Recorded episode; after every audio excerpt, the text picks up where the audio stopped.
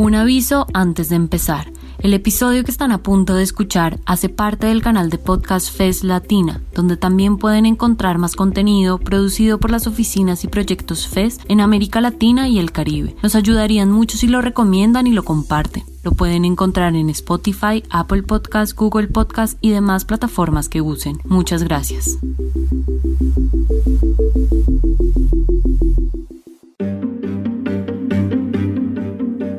Eventos que más daño a nivel de desastre ambiental ha causado ha sido el de los incendios en el Chaco paraguayo del año pasado y de todos los años anteriores. Todos esos incendios significan graves consecuencias en el cambio climático. Soy Joana Ortega desde Asunción. Soy José Enríquez desde Encarnación Itapúa.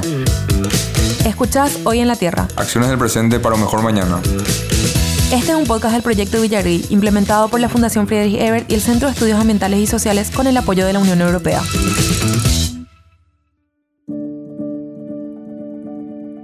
La zona de Bahía Negra, área del Pantanal paraguayo, pertenece a un sistema de humedales y de biodiversidad que es considerado uno de los más importantes del mundo después de la Amazonía.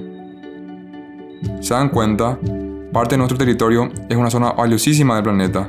Sin embargo, es bastante doloroso saber que en esa zona el Estado prácticamente no existe. Está ausente en múltiples formas y eso ocasiona gravísimos crímenes humanos y medioambientales de los cuales no nos estamos haciendo cargo. Comunidades indígenas desplazadas de sus territorios, la tala indiscriminada de árboles, quema de pastizal, problemas del agua para especies acuáticas y grandísimos problemas sociales para los habitantes. En este episodio hablaremos de un tema impostergable, los incendios del Chaco paraguayo.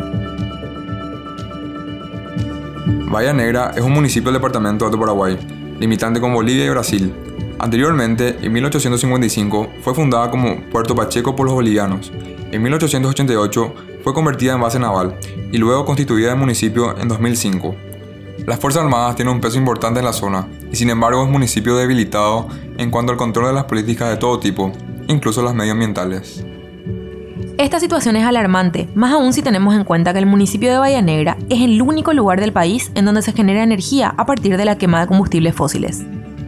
Estos son recursos que hay que cuidar. Lo llamativo es por qué, frente a los incendios forestales, el municipio tiene una nula capacidad institucional para hacer cumplir las leyes. Por ejemplo, la ley de quema controlada que existe. Los incendios, como la deforestación en el Chaco, responden directamente a un modelo de producción ganadera, donde lo que importa es la mayor producción de carne, no la calidad de vida de la gente.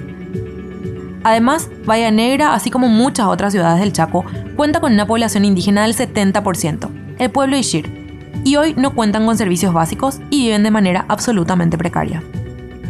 Según el Instituto Forestal Nacional, Infona, se quemaron 70.000 hectáreas, que equivale aproximadamente a 6 veces la dimensión de la ciudad de Asunción, que posee 11.700 hectáreas. Para tener una noción, es una cifra gigantesca, 70.000 hectáreas.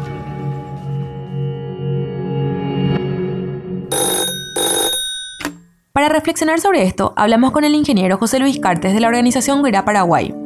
Ingeniero, ¿puede comentarnos qué consecuencias producen los incendios y la deforestación del Chaco en la calidad de vida de las familias de la zona, tanto para las comunidades indígenas, campesinos, ganaderos y colonos? Los incendios del Chaco tienen dos dimensiones, ¿verdad? Hay áreas que normalmente se incendian, como por ejemplo la, la región del Pantanal, el Bajo Chaco, que presenta adaptaciones al fuego y hay zonas que no, generalmente no se incendian, ¿verdad? Como el bosque chaqueño en sí. El bosque, el quebrachal, eh, las cañadas. Esas son áreas que no, no, generalmente no se incendian. Los incendios eh, a gran escala generalmente son devastadores, ¿verdad? Por lo tanto, incluso esos ecosistemas que están adaptados al fuego, como el Pantanal, como los palmares de Carandaí, necesitan quemarse pero de a poco y no tampoco tantas veces por año. Porque los incendios grandes, los incendios que ocupan gran superficie, que se extienden por grandes regiones y generan eh, mucho calor, muchas llamas, eh, básicamente son difíciles de apagar porque el incendio ya va bajo la tierra, por las raíces eh, genera mucho humo, genera mucha mortalidad de fauna principalmente, ¿verdad? Porque ya cuando el incendio es así de gran extensión, la fauna no se puede eh, escapar, no tiene esa capacidad de evadir ese incendio y produce mucha mortalidad de fauna y la calidad del aire empeora y disminuye muchísimo, ¿verdad?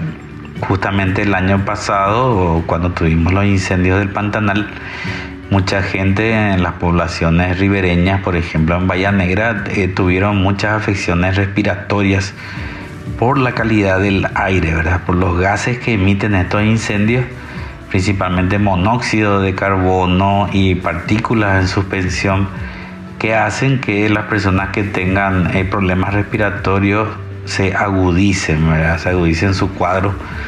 Entonces eh, es bastante peligroso, incluso para los bomberos que tienen que actuar, en muchos casos tienen que retirarse por, por peligro del riesgo que corre de, morir asfixiados, principalmente.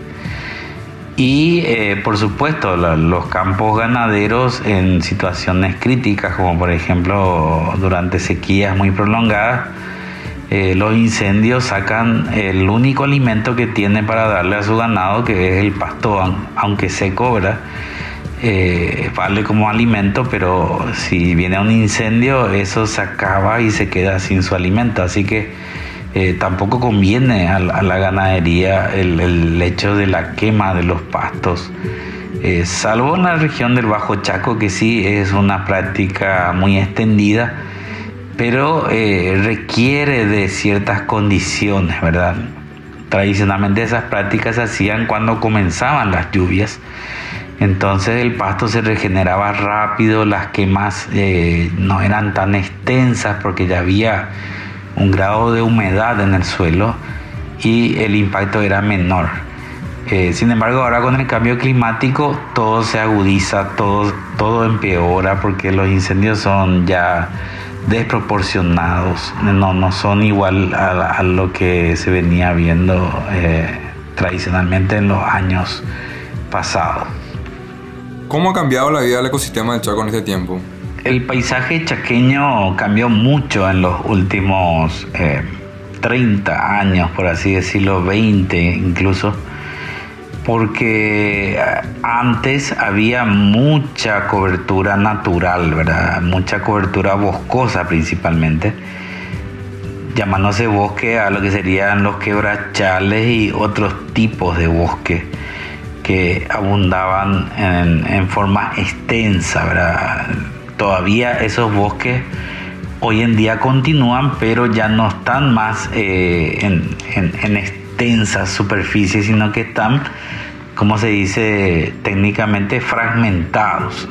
¿Por qué? Porque hay mucha eh, habilitación de tierras para la agricultura, principalmente para pasturas, para ganado. Entonces eso produce una suerte de un paisaje cambiado, de lo que antes era un bosque continuo Ahora hay eh, franjas de bosques, eh, potreros de pasturas que generalmente son implantadas con pastos africanos y eh, áreas de reservas forestales que mantienen esas fincas, ¿verdad? Y entonces hay que tener en cuenta que cualquier perturbación que pueda ocurrir por ejemplo, una carretera o un incendio, una sequía muy prolongada, eh, puede ocasionar problemas en, ese paisaje porque no está todavía adaptado a esos cambios. Hay otros cambios que se ven favorecidos, Hay, otros, otros efectos que favorecen a la fauna, por ejemplo, la, la introducción de tajamares, justamente por la ganadería, hace que especies que no, antes no eran comunes en el Chaco Seco ahora son bastante comunes, ¿verdad? Como por ejemplo el carpincho y algunas aves acuáticas que abundan ahora en el Chaco Seco por esta infraestructura. Pero los efectos de eso todavía no son muy conocidos, ¿verdad? Porque el hecho de que dispongan de agua no significa necesariamente que van a poder sobrevivir una época de sequía prolongada, por ejemplo, porque se agotan eh, los alimentos, se agotan los, forrajes y eh, estas especies se mantienen en la zona, tratan de aguantar y desbalancean bastante la composición de fauna de la región. Eso puede ocasionar también enfermedades zoonóticas, ¿verdad? Por ejemplo, el, carpincho que está abundando mucho puede eh, contagiar de algunas enfermedades mismo al ganado por la abundancia inusual que está teniendo en algunas zonas. Entonces hay que tener mucho cuidado, ¿verdad? hay que comprender mejor eh, el, balance de los ecosistemas de, las distintas especies que hay en, el ambiente natural para poder saber eh, cómo manejar esa situación. Datos calientes. Según el Manual de Coordinación y Control de Incendios Forestales de la Organización GRA Paraguay, un incendio forestal no es un incendio como cualquier otro. Es un incendio de enormes dimensiones que puede abarcar el área de toda una ciudad. Su abordaje requiere una estrategia como si se tratase de una guerra y se divide por etapas. La primera etapa es la preparación, ya que sin entrenamiento, herramientas y logística no hay muchas chances. La preparación incluye la conformación del equipo, el conocimiento de los terrenos a proteger, el monitoreo y la logística necesaria para afrontar el siniestro. La movilización es la segunda etapa, donde se activa el mecanismo de comunicación de los equipos, se recopila la información y se define una táctica. La etapa 3 es la aproximación a la zona. Se consideran rutas de ingreso y salida, estado del tiempo y experiencia del equipo. La etapa 4 es el reconocimiento de la zona, verificación del impacto, las fuentes hídricas y el sitio para la instalación de un puesto comando donde establecerse. La etapa 5 es la instalación del puesto de comando y su plena activación. La etapa 6 es el primer ataque, seleccionando de la manera más estratégica para actuar rápidamente sobre el incendio y evitar que se propague a zonas críticas. La etapa 7 es la del ataque directo, sobre el borde del incendio o línea de defensa o ataque indirecto, construyendo una línea de defensa en un lugar más apropiado. En las últimas etapas se asegura la extinción del fuego bajo las raíces que pueden estar ardiendo, el control final del área, la verificación de equipos y la consolidación de la información y reporte. La acción del Estado es prácticamente nula en la región del Chaco paraguayo. El MADES admitió que existe una debilidad de control, sobre todo en ciertas zonas, y que su capacidad está supeditada a lo que puedan hacer los municipios. El presupuesto destinado al MADES, Ministerio del Ambiente y Desarrollo Sostenible, llega a ser de tan solo el 0,06% del presupuesto general de la nación. Sin embargo, todo el recurso de un país, energético y natural, no puede quedar en manos únicamente de las gestiones de los municipios que muchas veces se limitan por los procesos burocráticos, ya sea de reformas judiciales que casi nunca avanzan. Todo intento se traba por el camino. En el año 2018 se deforestaron 334 hectáreas del Chaco por día, una de las mayores tasas de la región y del mundo. Esta noticia saltó al mundo mediante el monitoreo de la NASA y la noticia de lo que ocurriría en nuestro país se hizo viral. La quema indiscriminada de campos es un problema que genera un impacto en cadena en todo el entorno. Las 70.000 hectáreas que se quemaron en los últimos tiempos pertenecen a zonas de humedales de importancia global y con especies acuáticas en peligro de extinción. Con el fuego, hectáreas de bosques desaparecen, y eso es oxígeno que deja de ser generado. Son especies innumerables de animales y vegetación exterminada. También las personas nos vemos severamente afectadas. Las características climáticas y geográficas del Chaco paraguayo fueron ideales para desatar esta catástrofe viento seco, temperatura elevada, el suelo plano, sin territorio elevado para observar, contener o refugiarse, agravan las condiciones para que se propague el fuego. Y esto es aún peor sabiendo que el proceso de recuperación natural del ecosistema chaqueño es mucho más lento que en la región oriental, por estas mismas características que hemos mencionado. Comunidades indígenas enteras que ya tienen una esperanza de vida de 30 años como máximo se ven cada vez más violentadas en sus derechos. Esto ya no puede seguir así. Debemos escucharlos.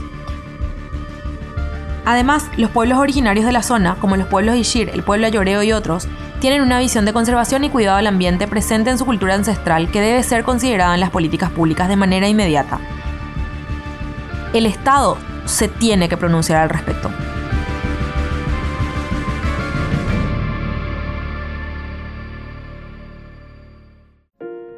No es una cuestión de recursos, ya que solamente entre agosto y octubre de 2018, más de 700 millones de guaraníes fueron destinados a los incendios forestales. Esta ayuda no llegó hasta donde tenía que llegar según varias publicaciones de prensa. Una de ellas es el informe de Telesur que se encuentra disponible incluso en YouTube, en donde abordan el contexto de la triple frontera, los grandes incendios del Chaco y cómo la capacidad del gobierno es ineficiente ante estas circunstancias. El fortalecimiento de las instituciones del control y las instituciones de justicia también tiene un impacto directo en el ambiente. Tomar conciencia y difundir este mensaje también es contribuir.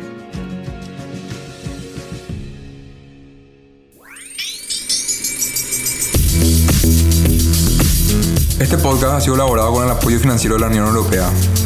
Su contenido es responsabilidad exclusiva de la Fundación Friedrich Ebert y el Centro de Estudios Ambientales y Sociales y no necesariamente refleja los puntos de vista de la Unión Europea.